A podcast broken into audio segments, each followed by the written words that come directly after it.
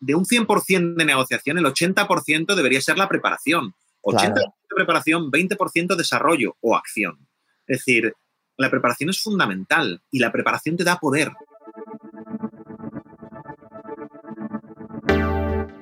Bienvenido a Hablemos de, un podcast semanal para los agentes inmobiliarios que no se quedan con las guías clásicas y buscan refrescar esta apasionante profesión con nuevas perspectivas, ideas y tendencias. Soy Rocío González Gasque, manager formadora y coach inmobiliario. Quédate y aprende junto a líderes y expertos de los bienes raíces cómo vender más y mejor, pero sobre todo disfrutar de tu profesión. Tengo el gusto de presentar en nuestro show de Hablemos de. Hoy vamos a hablar de negociación con Curro Santa Creu. Curro Santa Creu, además de amigo, es director precisamente de una empresa que se dedica a vender penthouses para la gente de Latinoamérica o áticos en el caso de, España. Y además también es formador, compañero mío en CIRA CRS. Vamos a hablar un poco con Curro, vamos a conocerlo. Y ya saben que todas vuestras preguntas van a poder ser comentadas con, con el mismo Curro, ¿vale? Entonces, nada, Curro, buenas tardes, bienvenido. ¿Qué pasa, Rocío? ¿Cómo estás? Buenas tardes. Curro, cuéntanos un poco de ti, preséntate, para la gente que no te conozca. Pues tenemos mucha gente siempre de Latinoamérica, tenemos gente de España, entonces para aquellos que no, que no te conocen, cuéntanos. Lo primero, Rocío, gracias por la invitación, un placer charlar contigo este ratito y seguro que a toda la gente que te sigue, pues, pues le servirá, ¿no? Para crecer en sus negocios y para, bueno, aprender cosas. Para eso estamos, ¿no? Esa es un poco la eh, idea. Sí, bueno, sobre mí, bueno, pues yo yo llevo vinculado al sector, uff, da miedo contar. Tres años. yo llevo vinculado al sector 22 años, ¿vale? Tengo 45 ahora y, y, bueno, pues llevo 22 años vinculado al sector. Estuve 16 años en banca gestionando tema hipotecario. Mis clientes eran en aquel momento y bueno, durante todos esos años eran las inmobiliarias. Entonces aprendí durante mucho tiempo quién hacía bien las cosas, quién las hacía mal, quién era honesto, quién era deshonesto, quién trabajaba mejor, quién trabajaba peor, y siempre pues, desde el punto de vista de, la financiación. ¿no? Y aquello acabó en 2014, cuando acabó mi paso por banca, mi cortito paso por banca de 17 años, pues bueno, lo que, lo que hice fue montar una, una, agencia inmobiliaria aquí en Zaragoza, que es donde, donde estamos. Ahora estamos siete personas, seis personas, y bueno, pues nos dedicamos a la venta de áticos en la ciudad y se llama pues Entre Áticos. Entre Áticos. una aventura fascinante me pasé del lado, digamos, oscuro, ¿no? Del lado de la banca. Yo soy tu padre, corro. Me pasé a, bueno, a la parte del inmueble, ¿no? Al front, ¿no? Y, ahí, bueno, muy contento. A mí me apasiona lo que hago y disfruto muchísimo. Cada día es un regalo, la verdad es que guay. Ah, qué bueno, qué bueno. La verdad es que es súper bonito. Cuando a alguien le gusta su trabajo, no hay horario, o sea, no hay, yo puedo estar perfectamente los domingos, claro, cuando tienes pareja, igual la pareja no le encanta tanto tu trabajo, pero bueno, es un poco parte del show que digo, ¿no? Pero la verdad es que es bonito, cuando te gusta se disfruta un montón. Y bueno, entrando un poquito en materia, vamos a hablar hoy, vamos a hablar de negociación. Obviamente, tanto Curro como yo somos formadores de CRS y ambos tenemos dentro de nuestros cursos el curso de Win-Win Negotiation, ¿no? Es un curso que además es apasionante en sí.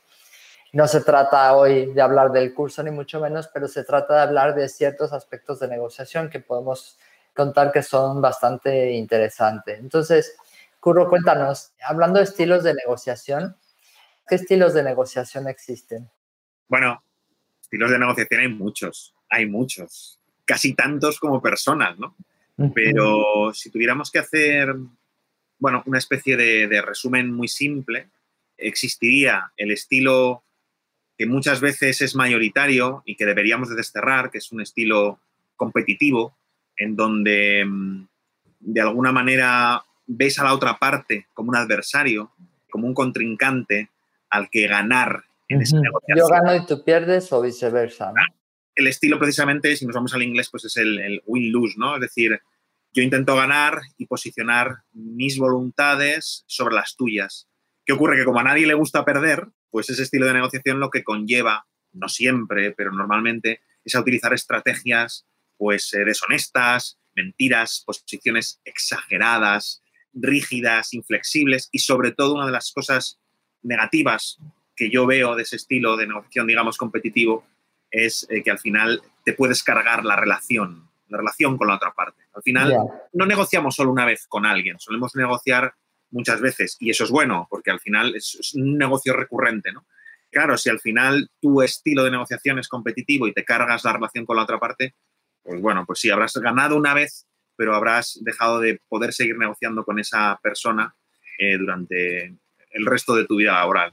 Y luego, pues frente, frente a esa manera de, negociar, digamos, competitiva, pues está la negociación, por resumir, ¿eh? hay muchas maneras, pero la, colaborativa, ¿no? En donde digamos que la otra parte no es un adversario, sino, bueno, pues es una persona, un ser humano. ¿eh? Un amigo puede ser, inclusive, ¿no? Bueno, sí, pero con un amigo también puedes negociar de manera competitiva, pero yéndonos ya no a la relación personal, es decir, una negociación colaborativa es aquella en la que ves a la otra parte no, no como un adversario, sino como una parte estrictamente necesaria para llegar a un acuerdo conjunto que defienda tus intereses sin poner en peligro la relación.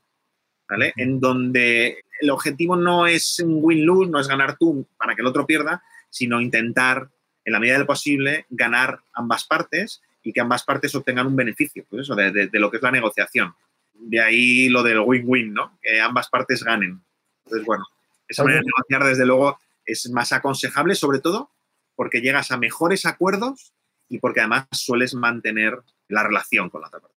Mm, que es importante, ¿no? Desde el punto de vista de los agentes inmobiliarios, estar en una negociación, y siempre lo hemos dicho, en el momento que estás en una notaría, si hemos hecho bien las cosas, ambos clientes van a estar contentos de firmar, tanto el vendedor como el comprador.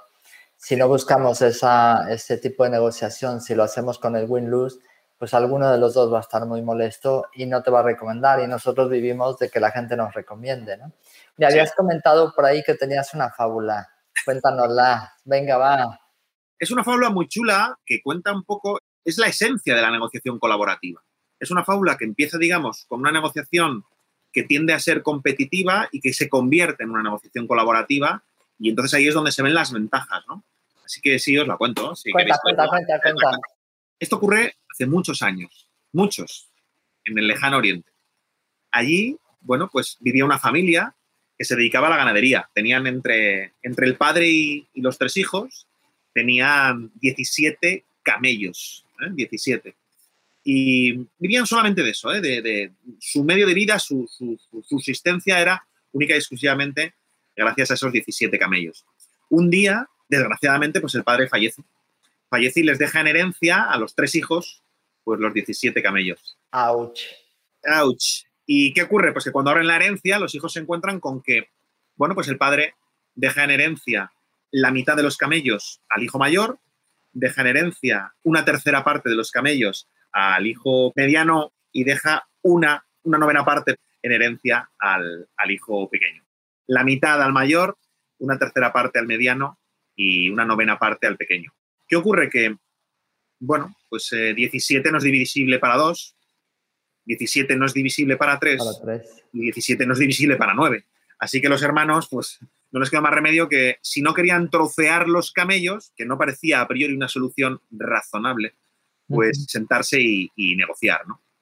¿Qué ocurre? Que como pasa en todas las negociaciones de, de, familia, pues, pues donde se quiere mantener la relación, relación ya existente, pues bueno, se pusieron a negociar y a hablar pues como buenos hermanos. Pero claro, cuando ya llevaban un ratito empezaron a aparecer lo que aparecen en todas las negociaciones, y esto es muy importante, las diferentes percepciones de una misma realidad, las emociones, las dificultades de comunicación, los egos, y lo que empezó como, bueno, pues una negociación amistosa entre una familia, pues se empezó a convertir en una batalla campal, ¿no? Empezaron a discutir y a ver quién la tenía más larga, que se dice, no, pues es que yo soy el mayor, yo es que llevo más tiempo cuidando a papá, a mí es que no me ha dejado nada, esto no es justo. Y, bueno, empezaron a discutir y cuando ya las cosas se iban de madre, y cuando ya las cosas no iban muy bien y estaban discutiendo acaloradamente, el hermano pequeño se separó de la negociación, lo que en negociación se llama el go to the balcony, ¿no? el separarse el disociarse de lo que está pasando en ese momento y pues pensó que eso no podía continuar así. Se lo transmitió a los hermanos y les dijo, vamos a parar aquí, nos vemos mañana, vamos a buscar una solución creativa que pueda, bueno, pues mm, aunar los intereses de las partes. Y lo que hizo el hermano pequeño fue en ese, en ese intervalo de tiempo acudir a una vieja y sabia anciana del lugar que le regaló, después de charrar, de charrar con ella y contarle lo que pasaba, le regaló un camello. Así que al día siguiente el hermano pequeño apareció en la escena con el camello que la anciana le había regalado. En ese momento ya no tenían 17 camellos, tenían 18. 18. 18 es divisible para 2, 18 es divisible para 3 y 18 es divisible para 9. Así que el hermano mayor cogió sus 9 camellos, 18 dividido para 2, el mediano cogió sus 6 camellos, 18 dividido para 3, y el hermano pequeño cogió sus 2 camellos, que es 18 dividido para 9. Si sumáis 9 más 6 son 15, más 2 son 17. Así que les sobraba un camello. El hermano pequeño, esbozando una sonrisa, cogió el camello que sobraba y se lo devolvió a la vieja y sabia anciana del lugar. Wow. No es más que un problema matemático, que bueno, los que me estéis escuchando, pues buscado por internet, pero es negociación pura, porque al final, en una negociación es importantísimo el go to the balcony, el separarse, el disociarse del problema, el no decidir en caliente, el buscar soluciones creativas que hagan que el pastel sea más grande, porque claro, 17 para 2 eran 8 y pico y el mayor se fue con 9. 17 para 2 son 5 y pico y el mediano se fue con 6. Y 17 dividido para 9 son 1 y pico y, y, y el pequeño se fue con 2. Todos ganaron. Win-win. Entonces, en las negociaciones es muy importante eso, ¿no? Disociarse, buscar soluciones creativas y, sobre todo, es muy importante, bueno, pues explicitar las percepciones, explicitar las emociones y trabajar en la comunicación.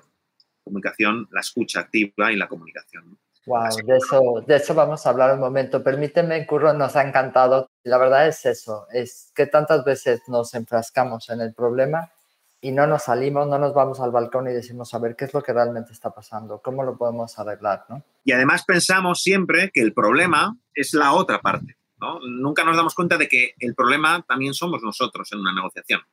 Y solemos además, en una negociación, casar a la persona con la que estamos negociando con el problema que tenemos que negociar. Solemos, de alguna manera, identificar a la persona con el problema, cuando en realidad hay que hacer justo claro. lo contrario. Es decir, por una parte va la persona y por otra va el problema. Eso es muy importante.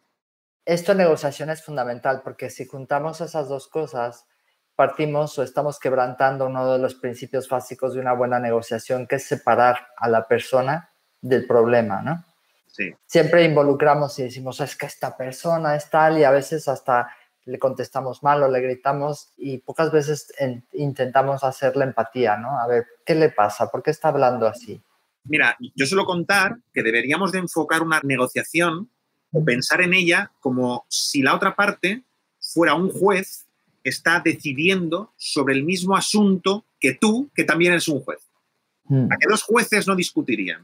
¿A qué dos jueces buscarían una solución conjunta codo con codo, no? Entonces, al final es eso. La otra parte, como os decía al principio, no puede ser un adversario. Tiene que ser una parte estrictamente necesaria para llegar a una solución que beneficie a ambas partes. Una solución común, que sea construida por ambas partes, además. Eso es importante también. Wow. Oye, cuéntame un poco, porque una de las cosas que Curro se está especializando o está estudiando es la parte de PNL, ¿no? Entonces me gustaría, en la parte de, pensando en esta misma fábula y todo, poder hablar de, de percepciones, de emociones, de comunicación. Cuéntanos un poco de eso que, bueno, hay, hay, una relación súper directa de la programación neurolingüística, de la PNL, con muchas materias, con la vida misma, porque es vida, y la negociación es vida también. Uh -huh. eh, y hay una relación muy directa de la PNL con los negocios. Yo al menos así lo veo, ¿no? Entonces, claro, digamos que hay algo muy importante a la hora de separar, lo que hemos dicho, la persona del problema, ¿no? Y, y lo hemos comentado, las percepciones que dices tú, Rocío. Es decir, no somos conscientes de que cada ser humano tiene un mapa de lo que es la realidad. Me explico. La realidad es el territorio. Lo que yo tengo ahí detrás, ¿vale? Es el territorio, es la realidad. Pero lo que yo tengo aquí, en mi cabeza, no es la realidad. Un mapa... Es lo que interpreto es, yo, ¿no? Claro, es, es, una interpretación de la realidad, es mi mapa. mi mapa, mi mapa de la realidad. Igual que una comida no es el menú, porque la comida es la realidad y el menú es una representación de la comida, pues en negociación es muy importante darse cuenta que tú tienes tu percepción y yo tengo la mía del mismo problema, de la misma realidad. No es que cada uno tengamos una realidad, no, no, es que tenemos una representación subjetiva de la misma realidad. Y una de las cosas más importantes que tiene que haber en negociación es hacer explícitas esas percepciones. ¿vale? Es decir, que yo le cuente a la otra parte con la que estoy negociando cómo veo yo en mis filtros o, a través de mis filtros cómo veo la realidad y cómo veo el problema que vamos a tratar. Y cuando uno hace explícitas sus percepciones, normalmente el otro hace lo mismo y explicita y cuenta cómo ve él el problema o ella. Y de esa manera se da un paso de gigante para llegar a una solución. Yo suelo contar que la expresión trabajar codo con codo viene precisamente de sentarse los dos en la misma parte de una mesa. Porque si tú negocias con la otra parte enfrente, ¿vale? tú estás viendo lo que hay detrás de esa persona y esa persona está viendo lo que hay detrás de ti. Cada uno está viendo una realidad distinta. Sin embargo, si tú te sientas en el mismo lado de la mesa, de alguna manera, estás viendo la misma realidad. De ahí lo de trabajar codo con codo. De ahí la importancia de, pues eso, ver al otro como una parte necesaria y no como un adversario. Eso a nivel de percepciones es muy importante. Esas son de las cosas que más me apasiona. Acuérdate que soy coach y esa parte pues, siempre, quizás a raíz de entender cómo juegan las emociones en una negociación, cómo forman parte las emociones y, lo importante de separar la parte emocional y la parte de decirle a la gente, bueno, realmente cuál es el fin, cuál es el objetivo, cuál es la verdad subyacente, ¿no? ¿Qué es lo que te motiva? Puedes ayudarle a separar un poco la parte emocional, pero no, por favor, háblalo, porque yo creo que en cualquier negociación y además todos los que estamos aquí, todos los inmobiliarios, porque le estamos ayudando a la gente fortuitamente, entonces es, es bonito, digamos, esa, esa acción, ¿no? Entonces, imagínate que yo estoy en el sector inmobiliario, estoy aprendiendo, soy agente y llevo ahí algún poquito tiempo y entonces me dices que esto tiene mucho que ver con las emociones. ¿Cómo, cómo lo controlo? ¿Cómo juegan esas emociones en, en la negociación? Las, emociones, Rocío, y la gestión de las mismas son una parte fundamental en la negociación. Porque, como he dicho antes en la fábula, ¿no? en una negociación siempre tenemos tendencia a que aparezca el y yo más, que aparezcan los egos, y, bueno, que, la, que, las sensaciones y las emociones estén a flor de piel y, tendemos a, bueno, a confundir en nuestros intereses con lo que la otra parte nos ha hecho o, estamos dolidos o rencorosos o, y, eso debemos sacarlo. Igual que las percepciones, hay que explicitarlas y contarlas y, explicar cuál es el punto de vista y cómo tú ves eh, la realidad del problema a, negociar, las emociones hay que hacer lo mismo. Es curioso, ¿eh? pero, pero hay que contar a la otra parte cómo te sientes. ¿Cómo te sientes sentándote con esa persona a negociar? ¿Cuáles son las emociones que tienes en relación a esa negociación?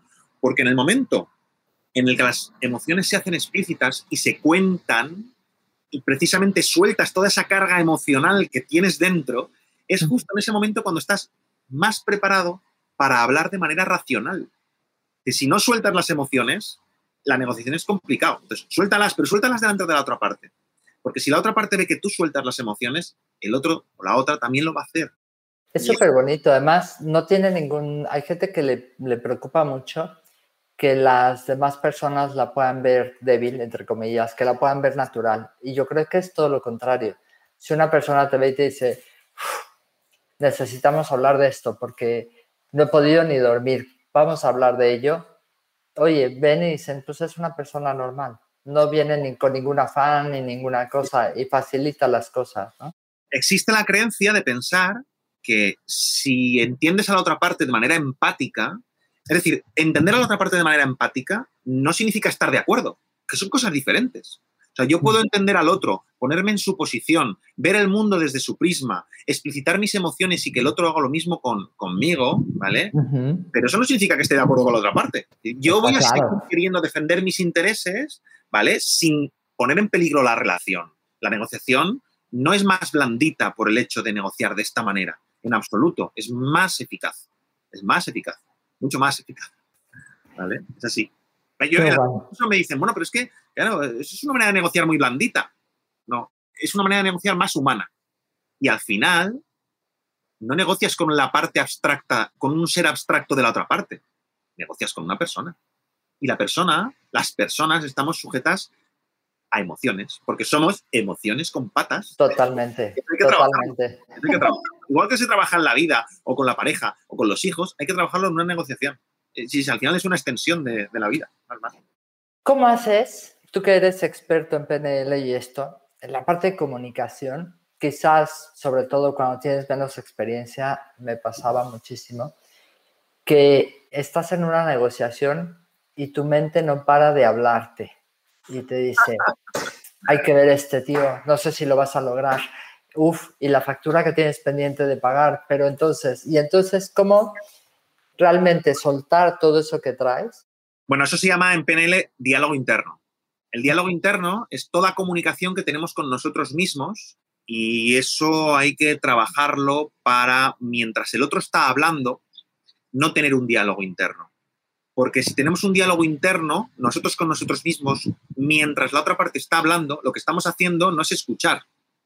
Estamos, a lo mejor, preparando nuestra contestación, cuando en realidad la escucha debe ser para entender, no para preparar nuestra contestación, porque entonces no, eso no es un diálogo, eso es, no sé, pues, habla uno y luego habla el otro, pero no se están escuchando, ¿no?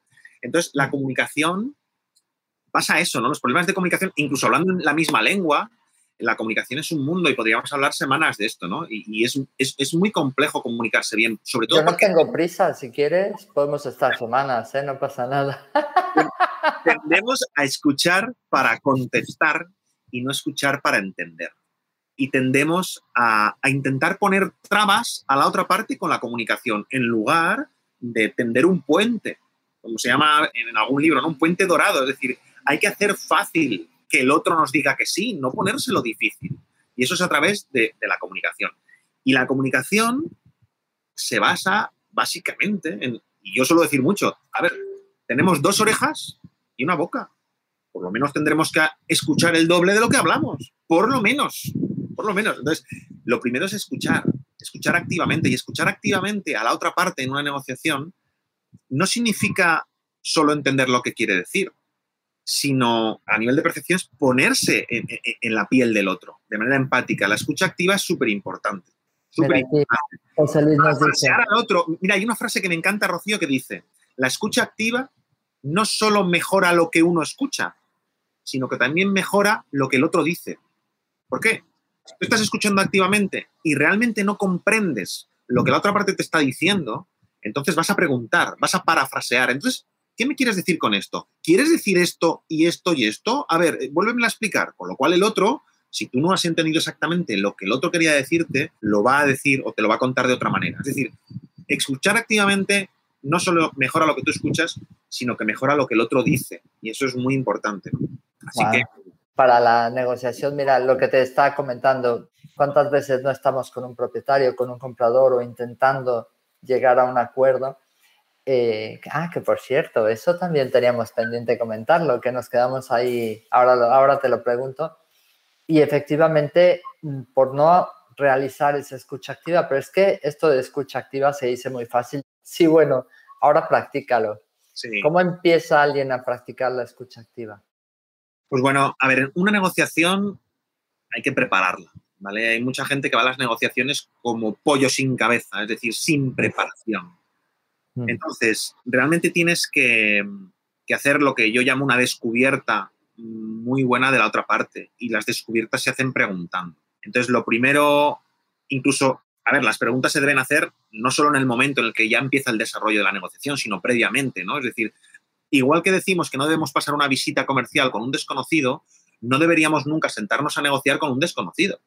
Debemos sentarnos a negociar con alguien de quien ya tenemos información, bien sea porque lo hemos googleado, bien sea porque hemos buscado iniciar una relación previa, si es que no, conocíamos a esa persona, fuera de un entorno negociacional, es decir, en un bar, tomando algo. Y si no sabemos mucho de esa persona, antes de empezar a negociar, tenemos que conocer, tenemos que sentarnos y preguntar. Entonces, la escucha activa empieza, empieza básicamente por preguntar, ¿vale? Por, por hacer preguntas abiertas, en donde la otra parte no esté respondiendo un sí o un no, sino que esté desarrollando sus respuestas, ¿no? Y por supuesto, cuando nos estén contestando, escuchar lo que hemos dicho para entender, no para seguir preguntando. Eso es básicamente las, las premisas de la, de la, escucha activa. ¿no? Y a partir de ahí, pues abrirse lo que hemos dicho, es decir, igual que tú estás preguntando y escuchando, el otro también, lo lógico es que pregunte y cuando tú contestes, pues escuche.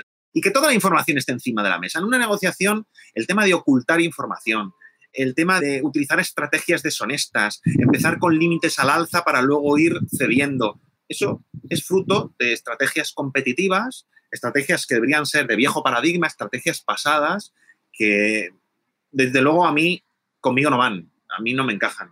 ¿vale? Mm. Bueno, ¿llegaré a un acuerdo? No. ¿Conseguiré mis objetivos o no? ¿Defenderé mis intereses o no? Pero la manera de negociar que yo entiendo, desde luego, es esa. Me encanta, de verdad, Curro, estoy así. Me, encanta cómo lo estás explicando, me encanta, me encanta. Y pienso, por ejemplo, en, en aquel agente que empieza o en el agente inmobiliario, que a veces están preocupados le tengo que preguntar todas estas cosas que no se me olvide, ¿no? Para practicar la escucha activa, lo mejor es que lleven apuntadas las cosas, para que no tengan un estrés de que no se me olviden estas. Parte de la información, de prepararte la información, también sería prepararte esas preguntas. Rocío, de un 100% de negociación, el 80% debería ser la preparación. 80% de preparación, 20% desarrollo o acción. Es decir, la preparación es fundamental y, para, y, la preparación te da poder. Es decir, digamos, mira, a mí me, gusta también contar que una de las cosas más importantes en negociación es tener una alternativa, es tener un plan B, un MAPAN, un BATNA, ¿no? Que se llama en negociación. Si tú vas a una negociación sin saber cuáles son tus alternativas en caso de que el acuerdo no parezca razonable, si no tienes plan B, digamos, no tienes algo para comparar, no, tienes manera de comparar. Es decir, tener un plan B es la única manera de decir, a ver, ¿qué es mejor? ¿El acuerdo al que estoy a punto de llegar o mi alternativa? Y así es como puedes comparar. Entonces, si el acuerdo al que estás a punto de llegar es mejor que tu alternativa, firma el acuerdo. Si el acuerdo al que estás a punto de llegar es peor que tu alternativa, no firmes el acuerdo. Pero claro, ¿cómo llegas a tener una alternativa a un plan B? Preparándolo. Preparándolo. pensándolo. Es decir, tú puedes ir a una negociación a ver, a ver qué pasa, a ver por dónde sale el tema, a ver cómo respira el cliente, que se suele decir en España, ¿no? No. Imposible. tienes que conocer a ese cliente y haberte preparado esa negociación, ¿vale? Y saber lo primero de todo para tener una buena alternativa es saber cuáles son tus intereses. Es decir, esto lo, se explica muy bien en el libro, en el libro del poder de un no positivo, de William Murray. Es un libro muy interesante, El poder de un no positivo. Buenísimo. Y ahí explica cuáles son la importancia, digamos, de conocer tus propios intereses. Si no sabes cuáles son tus intereses en una negociación... Sabes que... Pero es una cosa curiosa porque, porque normalmente vamos a las negociaciones en pelotas. sí, es verdad incluso a mí me pasa que yo imparto cursos de negociación y como a veces dices, va, este cliente me lo como yo seguro, y te pegan un repaso porque no has preparado la negociación. Es verdad. Es verdad, es verdad, es verdad. bueno. Eso del poder del no positivo, cuando tú tienes claras las ideas, me encantó porque a partir de ahí no volví a dar un descuento en mis honorarios. O sea, de verdad es que ese libro merece la pena, aunque sea para eso, para poder decir, qué es lo que yo permito o no permito que suceda, ¿no? Y es como, wow. Ayer hablaba en el curso de negociación que estoy dando con la gente de CRS de Latinoamérica, de RIMAX, y estaba hablando de ello y decía, ¿qué pasa cuando casi no tienes entrevistas, casi no haces contactos y vas a una entrevista de captación? Que prácticamente vas vendido a lo que te propongan. ¿No? No tienes una alternativa. No tienes alternativas. ¿Qué tendría que hacer una persona para que si un propietario te dice, oye, pues no quiero que me lleves la casa o quiero que me la lleves en estas condiciones, que no son las que tú me has dicho? Tener alternativas, tener mucho más entrevistas, tener más opciones, ¿no? Yo creo que eso es simplemente como un detalle para la gente que nos oye que se lo quede, ¿no? Yo suelo poner un ejemplo de, la típica persona que pierde su trabajo y que va a una entrevista de trabajo, no tiene, no tiene paro, no tiene un, subsidio y va a una entrevista de trabajo sin otra alternativa. Es decir, solo han llamado de una empresa y le están entrevistando. Si no tiene una alternativa esa persona, ¿vale? Si no ha trabajado esa alternativa, si no la ha buscado y solo está negociando con esta empresa, mm, no tendrá poder. Y es muy importante las negociaciones conseguir poder y con una alternativa consigues poder, ahora lo veréis con el ejemplo, pero si tú solo tienes, no tienes alternativa, no vas a tener poder para negociar salario, para negociar vacaciones, para negociar condiciones de trabajo. Sin embargo, si esa misma persona es la cuarta entrevista que hace porque ha buscado alternativas y de alguna manera pues está en un avanzado proceso de negociación con otras tres empresas, cuando vaya a esta cuarta empresa mm, va a tener más poder porque tiene alternativas, es decir, va a tener poder, ¿lo hará o no lo hará? ¿Utilizará ese poder o no? Pero va a tener poder para negociar de otra manera o al menos llevar o conducir la negociación de otra manera a la hora de hablar de condiciones salariales, de sueldo, de vacaciones o, de puesto de trabajo. Simplemente la conversación va a ser totalmente diferente. Distinta. Porque va a hablar desde la naturalidad, desde lo que es mejor para mí, no, no, no hablará desde el miedo, desde, uff, por favor que me contraten. Y luego es muy importante, es muy importante ya no solo preparar tu MAPAN, tu BADNA, preparar tu alternativa, tu plan B, sino intentar descubrir la alternativa que tenga el otro. Por ejemplo, en una captación, en una captación de una propiedad, es muy importante hacer preguntas correctas para saber si la otra parte tiene una alternativa. Porque claro, y además esto se ve enseguida, ¿eh? porque cuando tú le das un precio a un propietario y le dices, mira, te he valorado honestamente tu propiedad y vale 200.000, y el propietario te dice que desea 210, pues bueno, seguramente no tiene alternativa. Hay que preguntarlo, pero seguramente no la tiene. Pero si tú le das a un propietario un precio de 200, honesto, y el propietario te dice que quiere 270, no dudéis lo más mínimo que tiene un plan B como un camión. Porque lo que quiere es probar a ver si este tío tan listo de la inmobiliaria me lo puede vender en lo que yo quiero. Y si no lo vendo en 270, pues entonces lo alquilaré o lo reformaré o tiraré la casa abajo y la convertiré en un parking o la quemaré. Hay gente que dice, si no la quemo, para, de verdad, eso en Valencia a lo mejor que son más pirotécnicos. Para, para, San José, ¿no? ¿Eh? ahí en, en unos más clutch. Entonces, bueno, pues es importante preparar, como decíamos, Rocío, las negociaciones, tener un plan B, googlear a la otra persona, tener información de la otra persona e intentar descubrir su, su plan B, ¿no? Por así decirlo. Porque eso te da, la información te da poder. Y luego hay una cosa muy guay, ¿eh? Y es el manejo de los tiempos también. Los hmm. tiempos son muy importantes. ¿eh? Hombre, en toda negociación no es lo mismo que alguien necesite vender para mañana una cosa que tenga tiempo, ¿no? Eso cambia abismalmente. Sí, a ver, por ejemplo, si nos vamos al tema inmobiliario, a la captación inmobiliaria, ¿no? Cuando tú le das un, un precio a un propietario, tienes que ser consciente de, cómo, de que como ser humano que es, pasa por un proceso de duelo. ¿vale? y los procesos de duelo, que son emoción pura, ¿vale? Y volvemos a, lo que hablábamos de, las emociones, los procesos de duelo de la otra parte en una negociación hay que respetarlos. Entonces, ¿qué le ocurre a un propietario cuando le das un precio mucho más bajo de lo que él creía que podía vender su casa? Primero se desmaya. Pues que Una vez que se recupere. Hay un refrán que dice, hay que matar al mensajero y el mensajero somos nosotros. Pues claro, ¿qué ocurre? Que el propietario pasa por un proceso de duelo. Todo proceso de duelo es, primero, la negación. No, mi piso no vale eso. Lo segundo es la ira. Me cago en. Vete al. Oye, ¿cómo dices, cómo eres capaz de decir que mi piso vale eso? Segundo paso. Tercer paso, la negociación. Oye, mira, 200.000 no, yo quería 270, pero bueno, lo dejamos en 230. Y cuando le dices que no, entonces llega el siguiente paso del duelo, que es la depresión. Madre mía, mi piso de verdad. Yo quería comprarme el coche aprovechando que vendía la casa. Y luego llega el último paso, que es la aceptación, ¿no? Decir, bueno, pues es, lo que hay.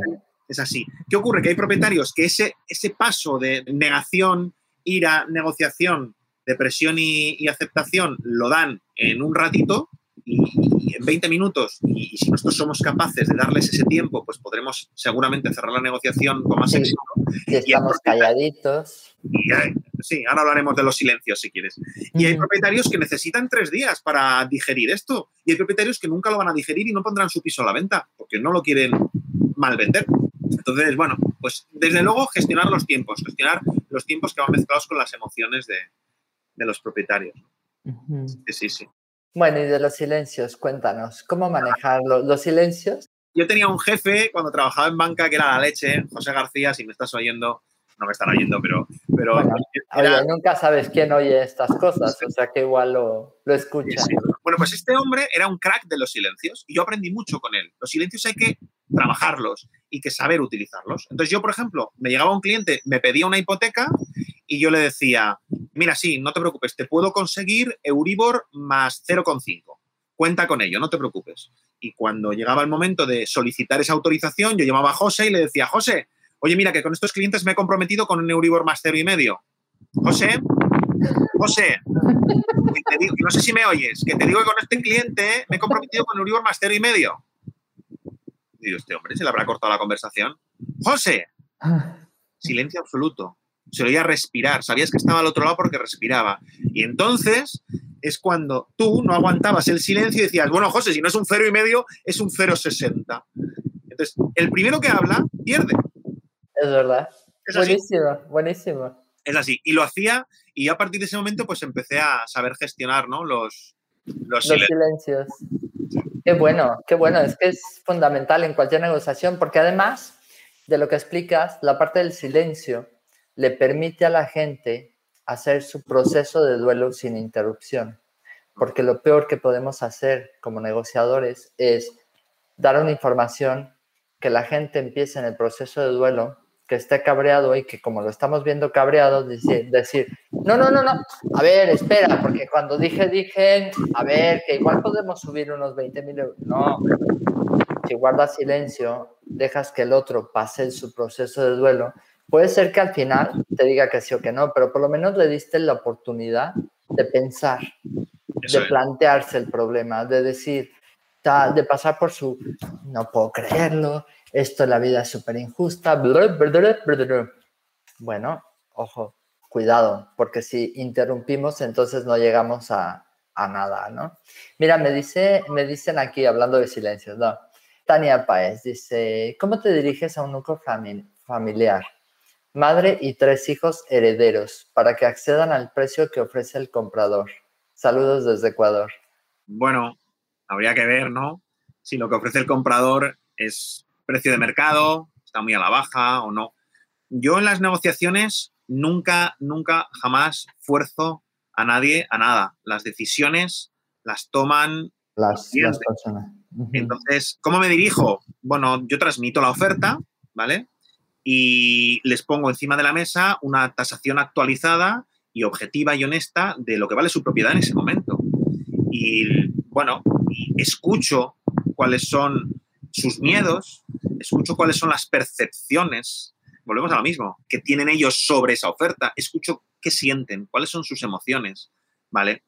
Y les puedo hablar a lo mejor de los pros y de los contras que puede tener pues el aceptar o no esa oferta. Pero las decisiones al final, obviamente, eh, son de, son de la familia, son de la madre y de los tres hijos. Pero, ¿cómo me dirijo? Bueno, pues eso, trabajando esos puntos, ¿no?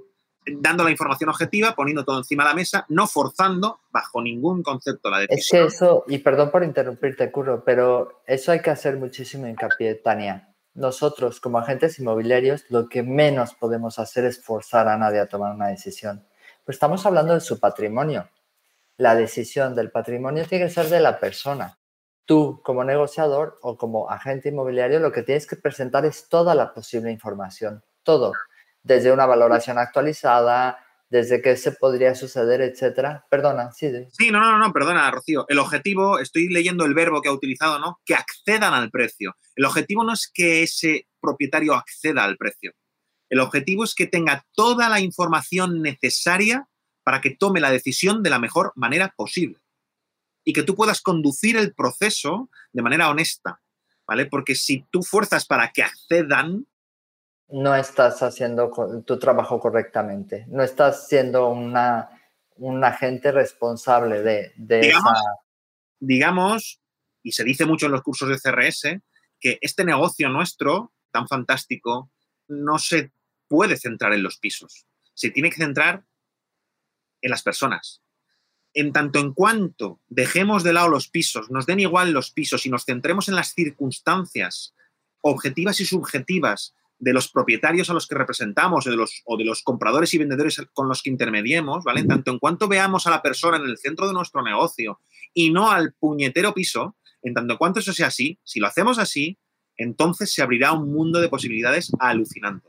Cuando conectas con una persona y, esa persona propietario, por ejemplo, y es capaz de ver que tú estás ahí trabajando en el mismo barco, estás ahí para beneficiarle a él y para conseguir un objetivo común que es vender lo antes posible y al mejor precio posible, en cuanto el, propietario conecta contigo porque ve que tú te preocupas por él y no por vender, en ese momento la venta está hecha. Es que si no, se te puede caer la venta y se te puede caer la relación con esa persona. Si el propietario percibe que tú estás ahí por la casa, por la operación y estás presionando a ese nivel, eh, me pasó en mis inicios, me acuerdo perfecto que yo hablaba desde la honestidad con un cliente, le decía, esta es la propuesta que hay, este es el precio, te estoy hablando del 2009, que todos sabemos cómo estábamos en el 2009, no, no me acuerdo si era 2009, 2010, pero una crisis espantosa y tenía una oferta, o sea, era de, piénsalo tal, pero yo no lo hacía con el afán de quiero vender inmediatamente, porque en ese entonces, gracias a Dios, no me hacía falta, pero efectivamente el cliente dijo, oye, contraofertamos, ta, ta, ta. Y el día de la venta me dijo, dice, menos mal que se me cambió la, la percepción, porque ese día yo pensé que estabas en pro de esa negociación y no en pro mío. Entonces, cuidado, porque eso cambia abismal, o sea, ahí te corta el futuro. O sea, sin querer, no, para, que alguien, para, que alguien, hable de ti después de, de, una transacción, para que un propietario o un comprador hable de ti después de la transacción, sin duda tienes que haber conectado con él y haber defendido sus intereses como si fueran los tuyos, renunciando incluso a tus propios intereses. Eso es así. Yo, a mí me gusta mucho hablar de que es importantísimo pensar en abundancia. Pensar en abundancia es, es genial, y en el momento en que pensamos en abundancia, es decir, en dar sin recibir nada a cambio, es que el universo te da lo que necesitas. Y esto es negociación también. Mira el universo, el pedazo de ático que le ha dado a Curro. Bueno, el ático es de amiga, ¿eh? No, no, es broma, pero es verdad. Al final estamos para dar. Cuanto más das, más recibes. Eso es una realidad. Y los clientes te tienen que percibir así, que no te perciban que tú estás en pro de cerrar esa negociación. Estás en pro de buscarle y ayudarle al cliente en lo que él quiere, ya sea vendedor o comprador, ¿no? Pero eso de, oye, tengo que hacer que ese cliente acepte la oferta, no, ¿por qué? A lo mejor no es la mejor oferta. A lo mejor mañana viene otra mejor. El objetivo no debería ser nunca llegar a un acuerdo. El objetivo debería ser, debería ser si, si tú formas parte de la negociación, debería ser defender tus intereses sin romper la relación. Y si estás intermediando entre un comprador y un vendedor, pues debería ser poner toda la información encima de la mesa para que ellos tomen las decisiones, ¿vale? Pero nunca forzar, nunca, desde luego que no. Importantísimo. Tania dice, me encantó su apoyo y sinceridad. Y claro, sí, es lograr que ellos se sientan apoyados, ¿no? Claro, es que al final ese es el truco. Y pensar, en la, habíamos hablado de, de esta, buscar esta solución fuera de la caja. ¿Qué es buscar una solución? Sí, lo que hace en la fábula que os he contado de los camellos al principio, lo que hace el hermano pequeño es buscar una solución fuera de la caja. A mí hay una frase que también me gusta mucho, son muchas frases, que es primero crea, luego decide. ¿Vale? Entonces, en toda negociación hay que disociarse, como decía al principio, hay que separarse del problema de la negociación y crear soluciones, imaginar soluciones por muy locas que parezcan. E, es decir, cortar la negociación, ir al balcón ¿eh? y crear. Crear, coger a tu equipo y diseñar, hacer un brainstorming, por ejemplo, con soluciones, por muy locas que parezcan, bueno, pues crear 10, 20, 30 soluciones, elegir las dos mejores y luego ponerlas en común con la otra parte, ponerlas en común con la parte que, estás negociando, ¿no? Y de ahí seguro que sale una solución creativa que haga que el pastel sea más grande. Es lo que os contaba de la fábula. Al final, cada uno se llevó más camellos de los que le tocaban porque el hermano pequeño, en colaboración con la sabia, con la anciana del lugar, bueno, pues habían diseñado esa estrategia. Eso es, eso es crear, ¿no? Y, la creación es importantísimo en negociación. Yo suelo decir, ¿sabes qué pasa? En las negociaciones competitivas, las soluciones parece que están o en un extremo o en otro de una, línea recta. Cuando, cuando de críos jugábamos a la cuerda, jugar a la cuerda, para el que no lo sepa, es un grupo de cinco personas en un extremo de una cuerda otro equipo de cinco personas en el extremo de la otra cuerda y cada uno tira y a ver quién gana. Es un win-lose, ¿no? Ahí no hay soluciones creativas. Como mucho, en una, en una negociación de ese tipo, la solución es partir las diferencias por la mitad. Sin embargo, crear, pensar fuera de la caja, es, crear soluciones, eh, pues eso, alternativas diferentes, con tiempo, sin presión, que seguro que consiguen un ganar-ganar para todos. Al final es, es eso, forma parte de, la negociación. Curro, es apasionante escucharte. O sea, es, es impresionante la pasión que desprendes. O sea, mojándome! ¡Wow! Sí, qué horror. Si mañana no te has muerto de pulmonía, me gustaría. Me meto a la ducha ahora mismo. no, te, ¿Os podéis imaginar? Estoy bajo un toldo, pero llueve hacia mí y en Zaragoza siempre llueve de norte. Pues hoy, tócate los cojones, está lloviendo de sur.